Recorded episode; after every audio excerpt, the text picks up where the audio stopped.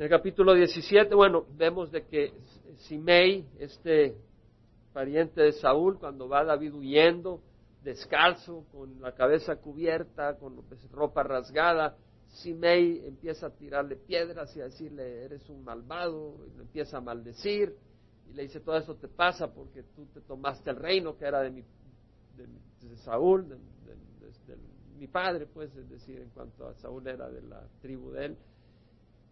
Y David dice, hey, no, cuando el hermano de Joab, Abisai, se quería volar la cabeza de Simei, David le dice, ¿qué tengo que, ver contigo? Son unos ustedes unos acalorados, cálmate que esto es de Dios.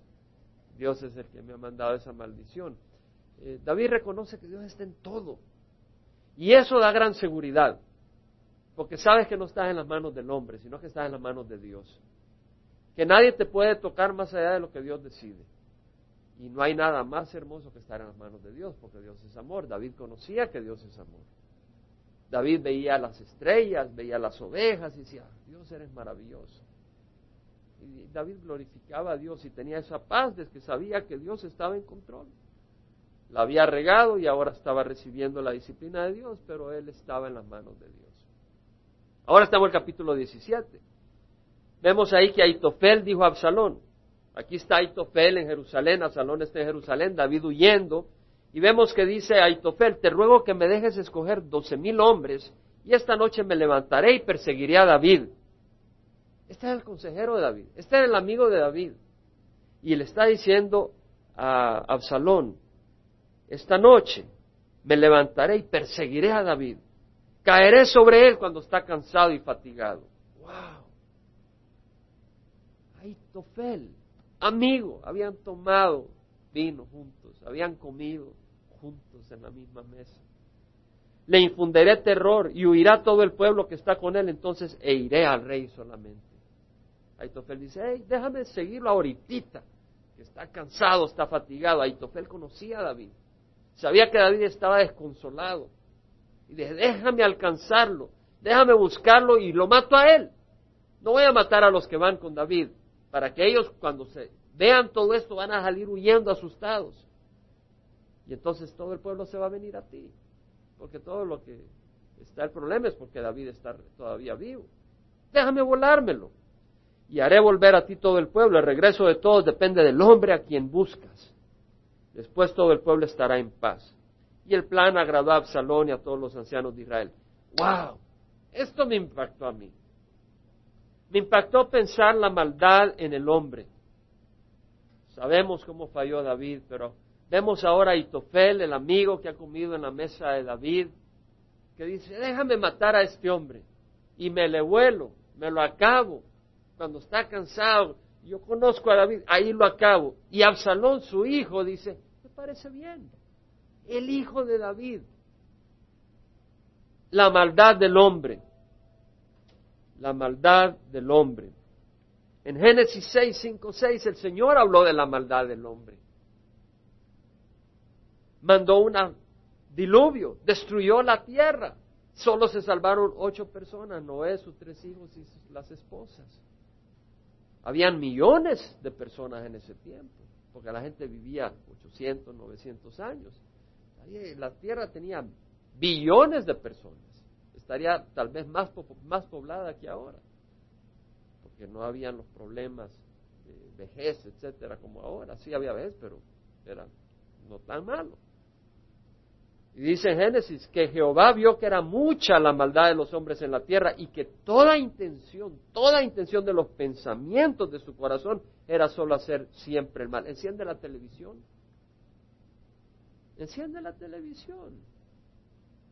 Los pensamientos del corazón es solo hacer siempre el mal. Vean los trabajos, que es lo que la gente habla mirando a las secretarias o mirando a, a los varones o pensando cómo van a robar o cómo van a sacar más dinero o qué van a hacer el fin de semana. O sea, solo pensando maldad. Nadie piensa en adorar y glorificar a Dios. Al Señor le pesó haber hecho al hombre en la tierra y sintió tristeza en su corazón. Hermanos, no nos creamos que nosotros, porque Es decir, es la misericordia de Dios. Romanos 3 dice Pablo, hemos denunciado que tanto judíos como griegos están todos bajo pecado.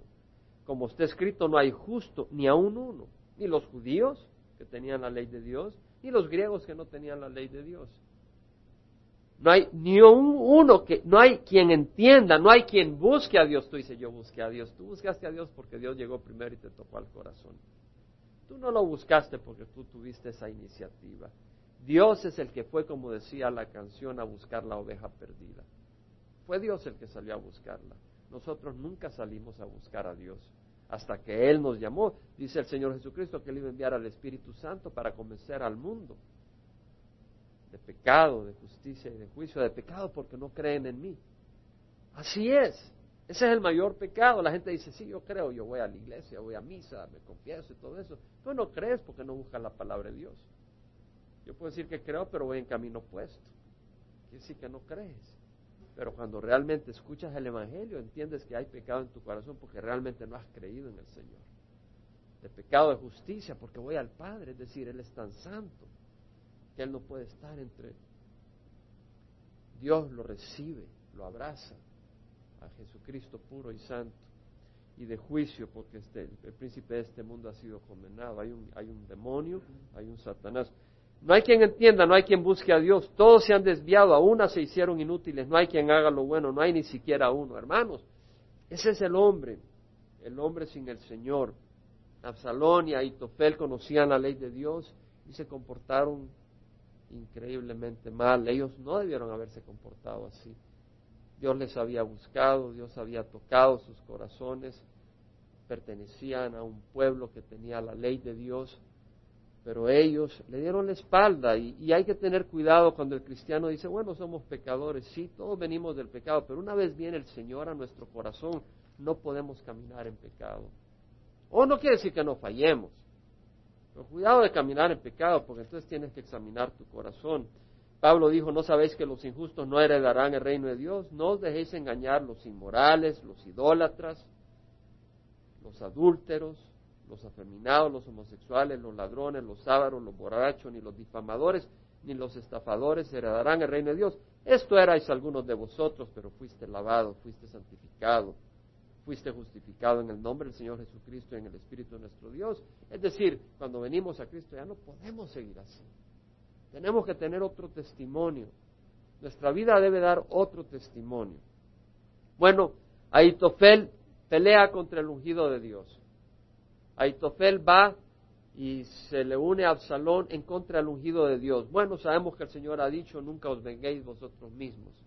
Pero no quiere decir que Dios no es Dios de justicia. Dios es paciente, no queriendo que nadie perezca, pero que todos vengan al arrepentimiento. Pero, pero Dios tiene un tiempo y Dios trae justicia. Y aún en Romanos, cuando el Señor dice, nunca os, nunca os venguéis vosotros mismos, dice, dad lugar a la ira de Dios. Porque escrito está, mí es la venganza, yo pagaré, dice el Señor. Es decir, hay un día donde Dios va a traer venganza. Hay un día donde Dios va a hacer justicia. Hay un día donde tal vez ha habido, ha habido, te han hecho mal, ha habido maldad contra ti. Y si esa persona no viene a Cristo, Dios los va a traer a cuentas. Hay un día donde va a haber justicia divina. En Apocalipsis 3.9 vemos que el Señor le habla a la iglesia en Filipo de perdón, Filadelfia. Y le dice a los de Filadelfia, he aquí, yo entregaré a aquellos de la sinagoga de Satanás.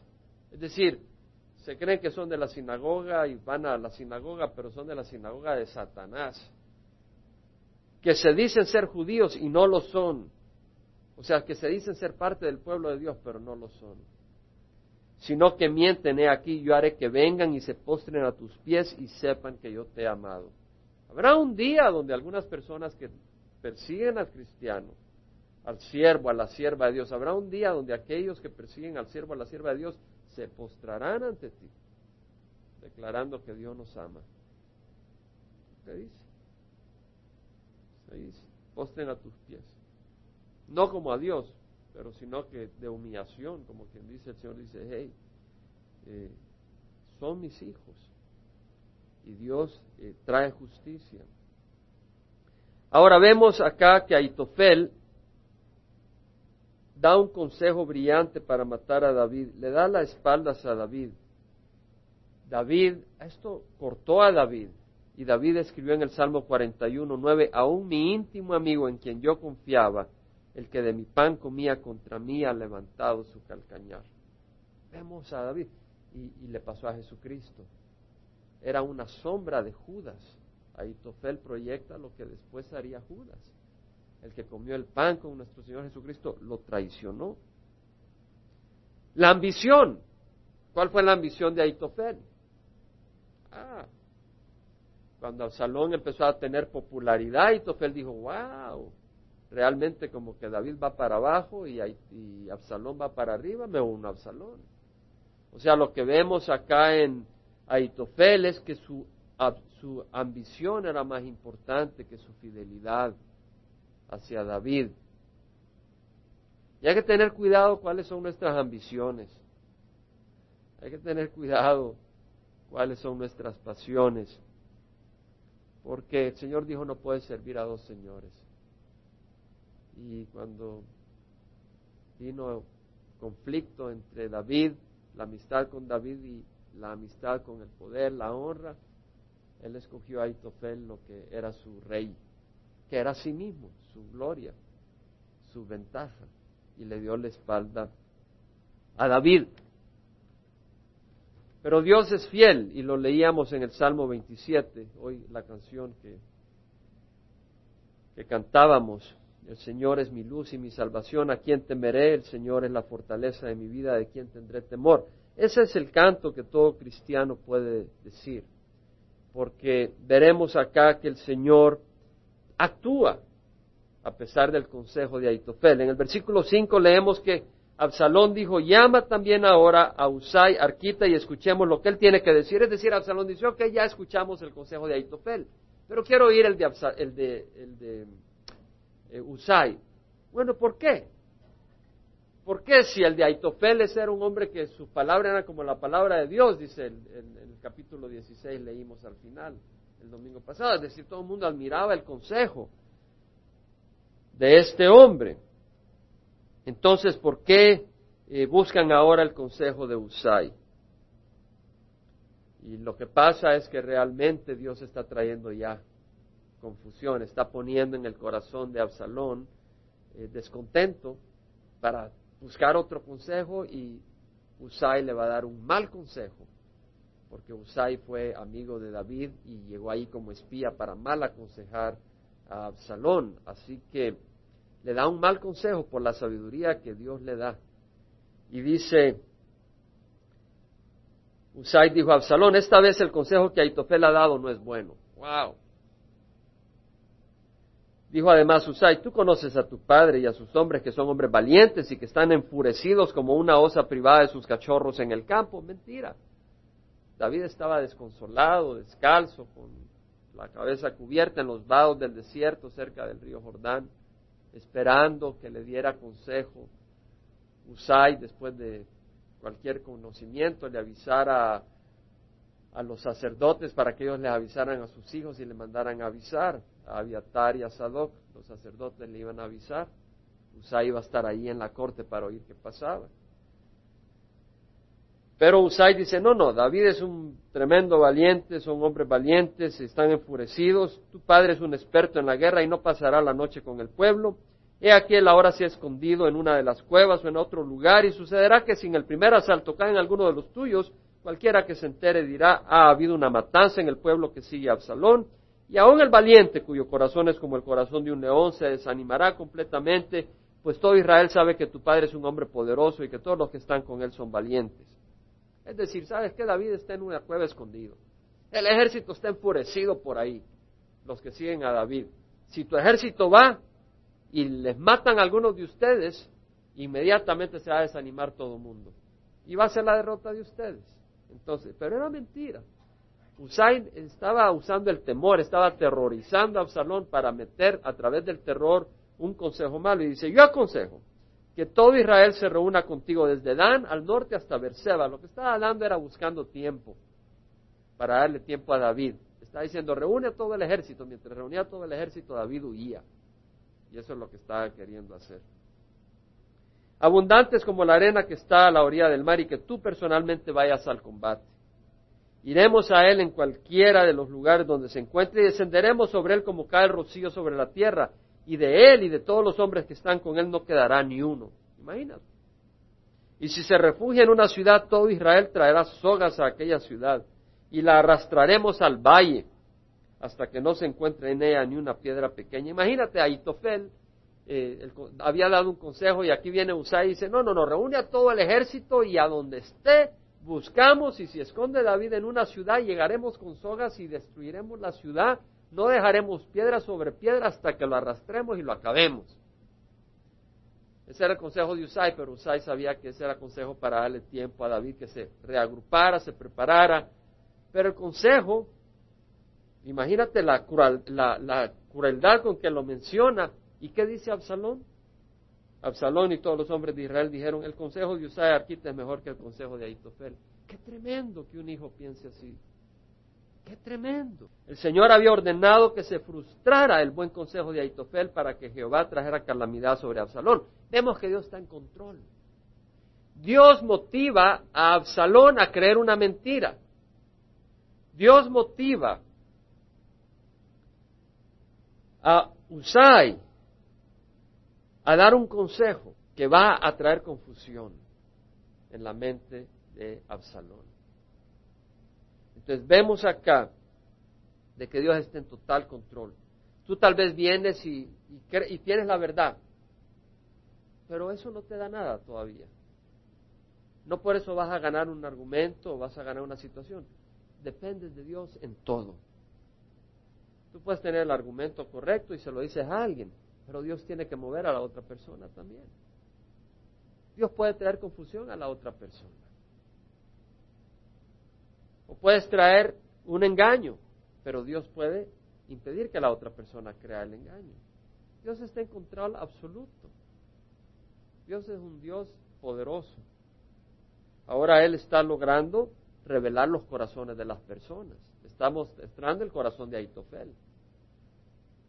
Estamos, o sea, Dios no le dijo a Aitofel que traicionara a David, pero el corazón de Aitofel era así.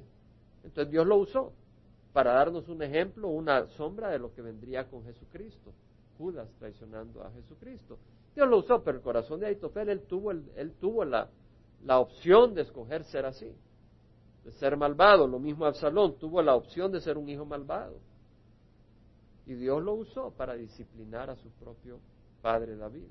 Dijo pues Usai a los sacerdotes Sadoc y Abiatar, esto es lo que Aitofel aconsejó a Absalón y a los ancianos de Israel, y esto es lo que yo he aconsejado. Ahora pues enviad inmediatamente y avisad a David diciendo, no pases la noche en los vados del desierto, sino pasa al otro lado sin falta, no sea que el rey y el pueblo que está con él sean destruidos. O sea, le manda a decir eh, Sadoc y Abiatar, los sacerdotes, ahí, eh, Usai le dice a los sacerdotes, esto le van a avisar a sus hijos para que esto le vayan a avisar a David. Hey, huye de los vados del desierto, cruza el Jordán, porque viene Absalón con su ejército y tienes que huir.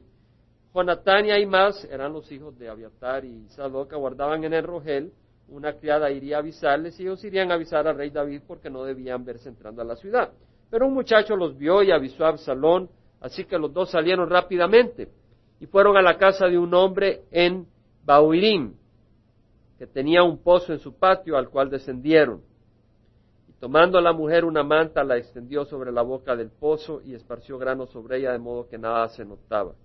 Ahí en Baurim vemos que esta, este hogar, este hombre, bueno, no estaba ahí, sino la mujer que estaba en la casa, cubrió a estos dos jóvenes en el pozo. Puso una manta y puso granos para que no pareciera que era un pozo, de manera de encubrirlos para que ellos pudieran escapar y darle la noticia a David de cuál era la estrategia. Interesante que fue en Baurim donde Simei maldijo a David. Vemos pues que en ese lugar unos maldijeron a David, pero otros bendijeron a David. Tomando a la mujer una manta, pues protegió. Los siervos de Absalón fueron a la casa de la mujer y dijeron, ¿dónde está Imas y Jonatán? Y la mujer les dijo, ellos han pasado el arroyo Buscaron y al no encontrarlos regresaron a Jerusalén. O sea, ahí más y Jonatán, este no es Jonatán el hijo de Saúl, sino pues otro Jonatán. Estos dos hijos de los sacerdotes Sadoc y Abiatar se habían escondido en ese pozo y ahora salen huyendo para darle la información a David. Sucedió que después de que se habían ido, salieron del pozo, fueron, dieron aviso al rey David diciendo, levantaos y dad prisa, pasad a prisa las aguas, porque así Aitofel ha aconsejado contra vosotros. Es decir, eh, no vaya a ser de que vengan pronto, aunque sabemos de que ellos prefirieron el aconsejo de Usai, eh, Aitofel quería que fueran inmediatamente. Y dijo, no, no, no, por si acaso, ustedes salgan ya. David y todo el pueblo que estaba con él se levantaron y pasaron el Jordán. Ya al amanecer no quedaba ninguno que no hubiera pasado el Jordán. Vemos a David huyendo. Viendo a Aitofel que no había seguido su consejo, aparejó su asno, se levantó y fue a su casa, a su ciudad, puso en orden su casa y se ahorcó. Así murió y fue sepultado en la tumba de su padre. Vemos de que este es un ejemplo exacto de lo que haría Judas. Jesucristo es la, descendiente de David, de acuerdo a la promesa de Dios a David. El Mesías vendría de, de David. Entonces vemos que en la vida de David se cumplen muchas cosas que luego ocurren con Jesucristo, literalmente. Entonces acá vemos que Aitofel es la sombra, el tipo de Judas. Aitofel traiciona a David, Judas traiciona a Jesucristo. Aitofel se ahorca, Judas se ahorca. Podemos, podemos ver tan claramente la mano de Dios. ¿Cómo pudiera coincidir esto? ¿Cómo puede coincidir esto? ¿Cómo puede coincidir algo 900 años antes que de David ocurre todo eso y 900 años después con Jesucristo ocurre a la perfección, porque lo anterior era solo una sombra. ¿Ves la mano de Dios? Dios es vivo, Dios vive. Dios vive. Tú puedes ir a lugares donde prediquen poderosamente. Cuando digo poderosamente hablo en la oratoria del hombre, porque aquí no te estoy enseñando con oratoria de hombre.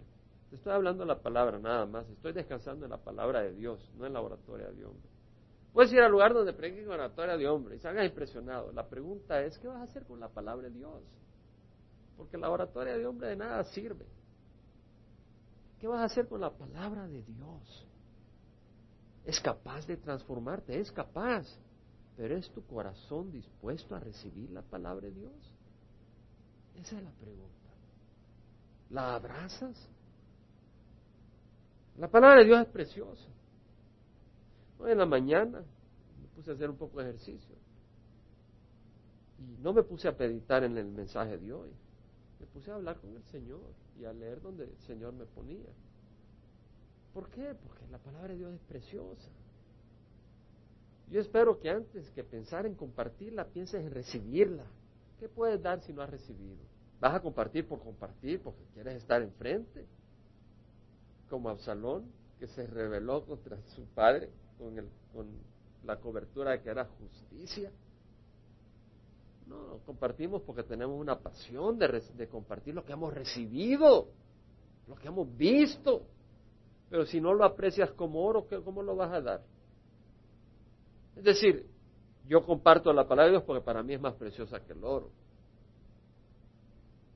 Pero si tú no la ves más preciosa que el oro, ¿qué te pones a hacer? Descúbrela primero. La palabra de Dios es preciosa. Es la voz de nuestro Señor Jesucristo que nos habla, que nos consuela, que nos guía, que nos dirige.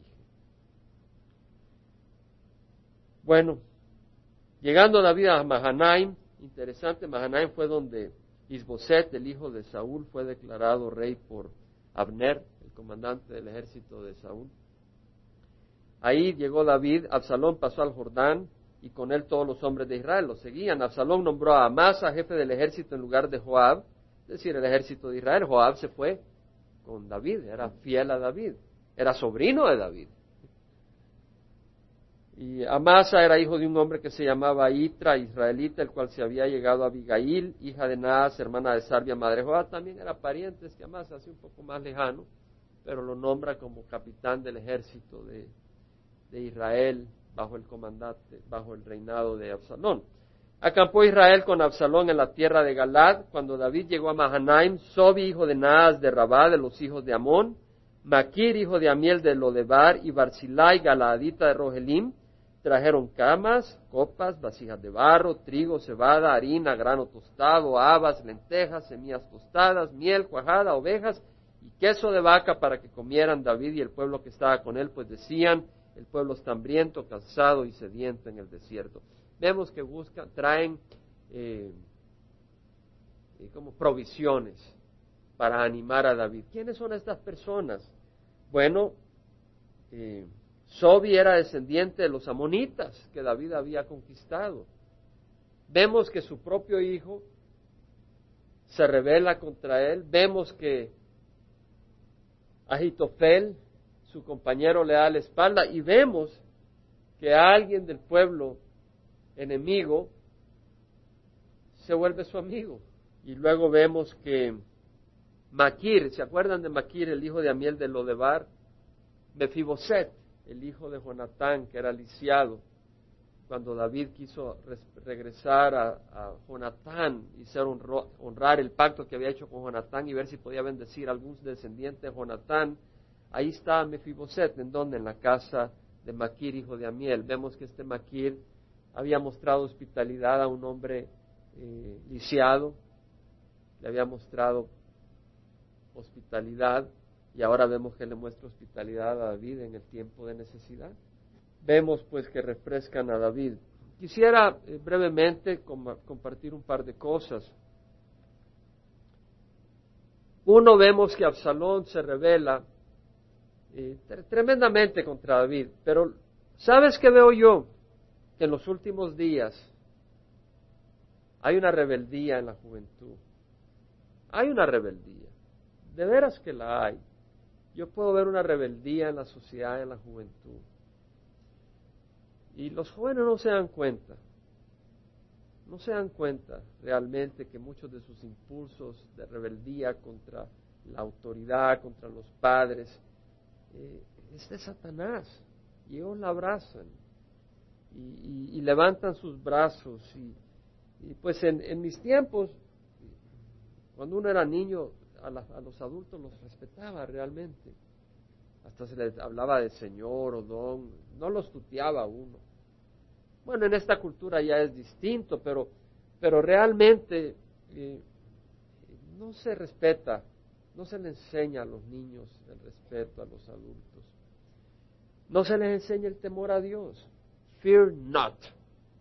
No temas a nadie. Bueno, teme a Dios, número uno. Y segundo, honra a la gente. Oh, yo no honro a nadie, yo soy macho. Está bien, pero la Biblia dice lo contrario. La Biblia dice en primera de Pedro 2.18, siervos, están sujetos a vuestros amos con todo respeto. Enséñale a tus hijos que en el trabajo respeten a sus jefes que no sean eh, arrogantes. Enseña a tus hijos a respetar a las personas, a tratarlas con respeto, no solo a los que son buenos y afables, sino también a los que son insoportables. Esto es muy distinto a lo que enseña la cultura. En la cultura se le enseña a los jóvenes eh, reta y si te dan, si te miran mal, tienes todo el derecho de, get even, de salir parejo. Pero eso no es lo que enseña el Señor y el Evangelio no cambió. La escritura no cambió porque la sociedad decidió cambiar. Este es un ejemplo de los tiempos en que estamos viviendo. El Señor nos llama a ser humildes. El Señor nos llama a soportar. El Señor nos llama a sufrir para glorificar a Jesucristo, para que sepan que nuestra fe es verdadera que realmente servimos a un Dios que está encima de nuestra carne. Porque si vivís conforme a la carne, habréis de morir. Pero si por el Espíritu ponéis a muerte las obras de la carne, viviréis, porque todos los que son guiados por el Espíritu de Dios, los tales son hijos de Dios. ¿Qué está diciendo? Que debemos dejar guiarnos por el Espíritu de Dios. Es decir, tenemos que, ahí, va en ambas direcciones uno de padre también tiene que saber respetar a sus hijos. Uno de padre también tiene que saber respetar a los demás. Es decir, estamos hablando de una enseñanza que no aprendemos excepto en la Biblia. Por eso Dios en su misericordia nos ha dejado su palabra. Pero hemos de buscarla, hemos de conocerla, hemos de abrazarla. Proverbios 1.7. El temor a Jehová es el principio de la sabiduría. Los necios desprecian la sabiduría y la instrucción. Hay muchos necios hoy en la juventud. Desprecian la sabiduría de Dios, desprecian la instrucción. Vemos de que Absalón muerde el anzuelo y vamos a leer eh, cómo Absalón eh, muerde el anzuelo de Usai y sigue el consejo de Usai. Ah, Dios está en control. Job 5.12 dice que el Señor frustra las tramas de los astutos para que sus manos no tengan éxito. El Señor le dijo a Pilatos, no tendrías esta posición ni esta autoridad si no te hubiera sido dada de arriba. Dios le dio autoridad a Pilato. El Salmo 33.10 dice, Jehová en uno el consejo de las naciones, frustra los designios de los pueblos. Usai fue fiel a David, ¿cierto? Aitofel fue un traidor. La Biblia está llena de historias de hombres que han sido fieles. Moisés, Hebreos 3.5 dice, Moisés fue fiel en toda la casa de Dios como siervo. Ayer, Francisco, que estábamos en la reunión de oración, la palabra fiel se mencionó unas 15 veces. No sé si te acuerdas. Pero estaba impresionado porque yo había escrito esto sobre la fidelidad. Y dije, es interesante oír la voz del Espíritu. Es interesante oír la voz del Espíritu. Yo espero que ustedes no se pierdan la gran fiesta. Yo espero que ustedes no se pierdan el gran festín, porque está en seguir al Señor. Dice 1 Corintios 4:17, os he enviado a Timoteo, que es mi hijo amado y fiel en el Señor. Moisés fue fiel. Timoteo fue fiel. Aitofel no fue fiel a David. Aitofel no fue fiel a Dios. Tíquico fue fiel. Efesios 6:21, Pablo dice, Títico, amado hermano y fiel ministro en el Señor. ¡Wow! En la palabra de Dios aparece que Títico fue un hombre fiel a Dios. Filipenses 4:3, Pablo habla del fiel compañero, no menciona su nombre. O sea que este hombre era tan fiel y tan conocido que la gente ya sabía de quién estaba hablando. Este hombre se caracteriza por su fidelidad dice, fiel compañero compañero en la obra de Dios, fiel como compañero en la obra de Dios. También te ruego que ayudes a estas mujeres que han compartido mis luchas en la causa del Evangelio, habiendo mujeres que estaban en discordia. Y Pablo le escribe en Filipenses a este fiel compañero, le dice, fiel compañero, ayúdales a estas mujeres. En Colosenses 1.17, Epafras, dice Pablo, nuestro amado consiervo, quien es fiel servidor de Cristo de parte nuestra. Fiel. En Colosenses 4.7 vuelve a hablar de Tíquico, nuestro amado hermano, fiel ministro y consiervo en el Señor. En Colosenses 4.9 habla de Onésimo, fiel y amado hermano que es uno de vosotros. Qué hermoso que en la Escritura salgan estos nombres de hombres fieles, en 1 Pedro 5.12, Pedro habla de Silvano o Silas, el compañero de misiones de Pablo. Silvano, nuestro fiel hermano, porque así lo considero. Fiel. Hebreos 3.6, Cristo fue fiel como hijo sobre la casa de Dios, cuya casa somos nosotros y retenemos firme hasta el fin nuestra confianza y la gloria de nuestra esperanza. Tenemos que abrazar esperanzas de Dios para llegar al final. Sin esperanza nos venimos para abajo. ¿Y tú? Al final de tu camino. Cierra los ojos. ¿Qué piensas tú al final de tu camino? Cierra los ojos. ¿Eres fiel? ¿Fiel? Oh, no lo digo para condenarte, porque puedes ser fiel. Yo pensaba en esto en la mañana y dije, la verdad Señor, no soy perfecto, pero creo que soy fiel. Pero Dios es el que me va a juzgar. ¿Por qué? Porque amo al Señor y quiero servirle. quiero poner todo lo que puedo en la obra del Señor, contra lucha, contra dificultades, contra ataques. No quiero darle espalda a mi Señor Jesucristo. Quiero ser fiel. Quiero oír las palabras del Señor Jesucristo que diga al final de mi carrera, bien siervo bueno y fiel. En lo poco fuiste fiel, sobre lo mucho, en lo poco fuiste fiel, sobre lo mucho te pondré. Entra en el gozo de tu Señor. Qué hermoso un día oír las palabras del Señor que me diga, bien, siervo bueno, fiel. No te dirá, bien, ingeniero, bueno y fiel. No te dirá, bien, abogado, bueno y fiel. Aunque si Dios te dio esos dones, úsalos con fidelidad para el Señor. Pero el punto es que es siervo. Eso es lo que dice. Bien siervo, bueno y fiel. ¿Eres un siervo del Señor? ¿Eres un siervo del Señor como esposo en tu hogar? ¿Como esposa? ¿Como hijo? ¿Como madre? ¿En la congregación? ¿En el trabajo? Pero no lo recibas como un espíritu de condenación, sino como un aliento a que dirijas tu camino de manera que sea un camino fiel. Ahora son las Olimpiadas en Grecia. Pablo decía que, ¿no sabéis que los que corren en el estadio, todos en verdad corren, pero solo uno obtiene el premio? Corred de tal modo que ganéis. Entonces, ¿cómo estás corriendo tu caminar cristiano? ¿Se consiste en yo no hago esto, yo no hago lo otro? ¿O consiste en yo estoy corriendo esta carrera para mi Señor?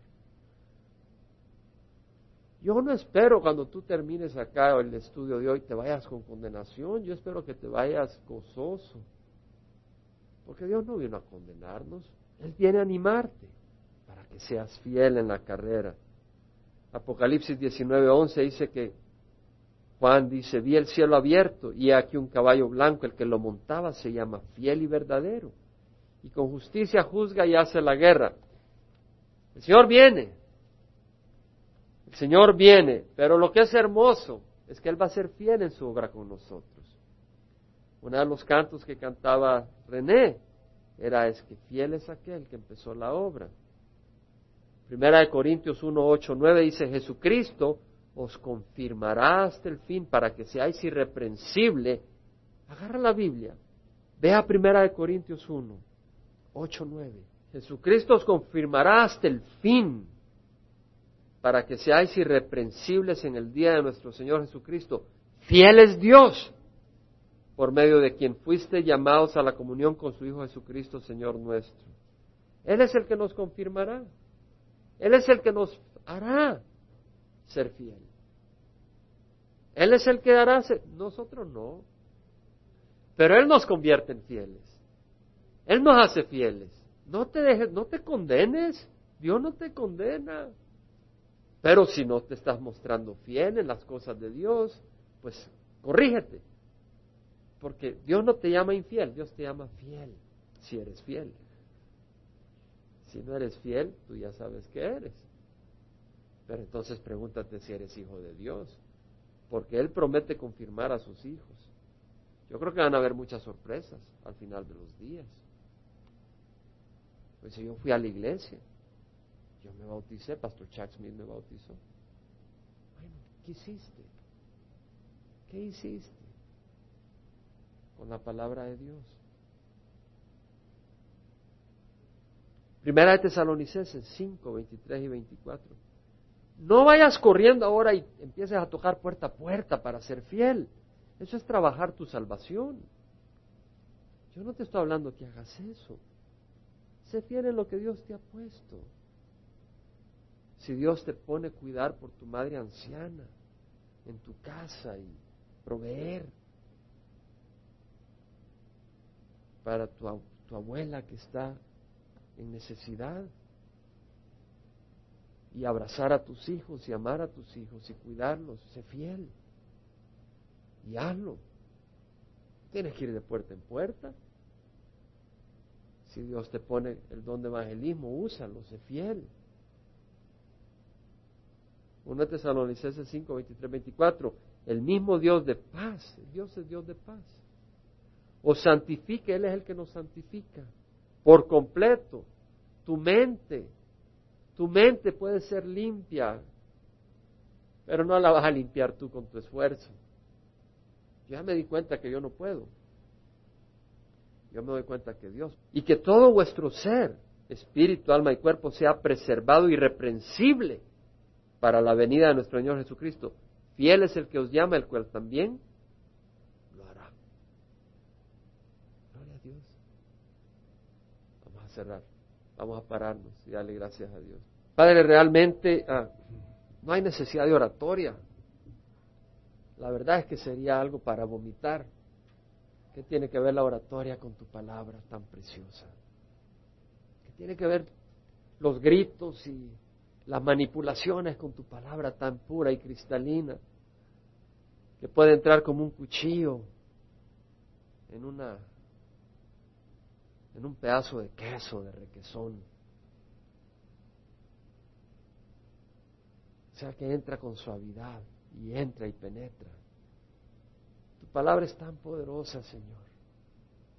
Nos has mostrado cómo Usai fue fiel a David, cómo Aitofel fue un traidor, porque sus ambiciones y sus metas estaban confundidas. Salió perdiendo. Nos hace ver la maldad del ser humano, cómo Absalón levantó la mano contra su propio padre, fraticida. Nos hace ver la mano de Aitofel como traiciona. La barbaridad, la maldad, Señor. Nos hace ver que el hombre es tan malo que tú tuviste que destruir toda la tierra hace seis mil años, hace cuatro mil años. Trajiste destrucción a toda la tierra.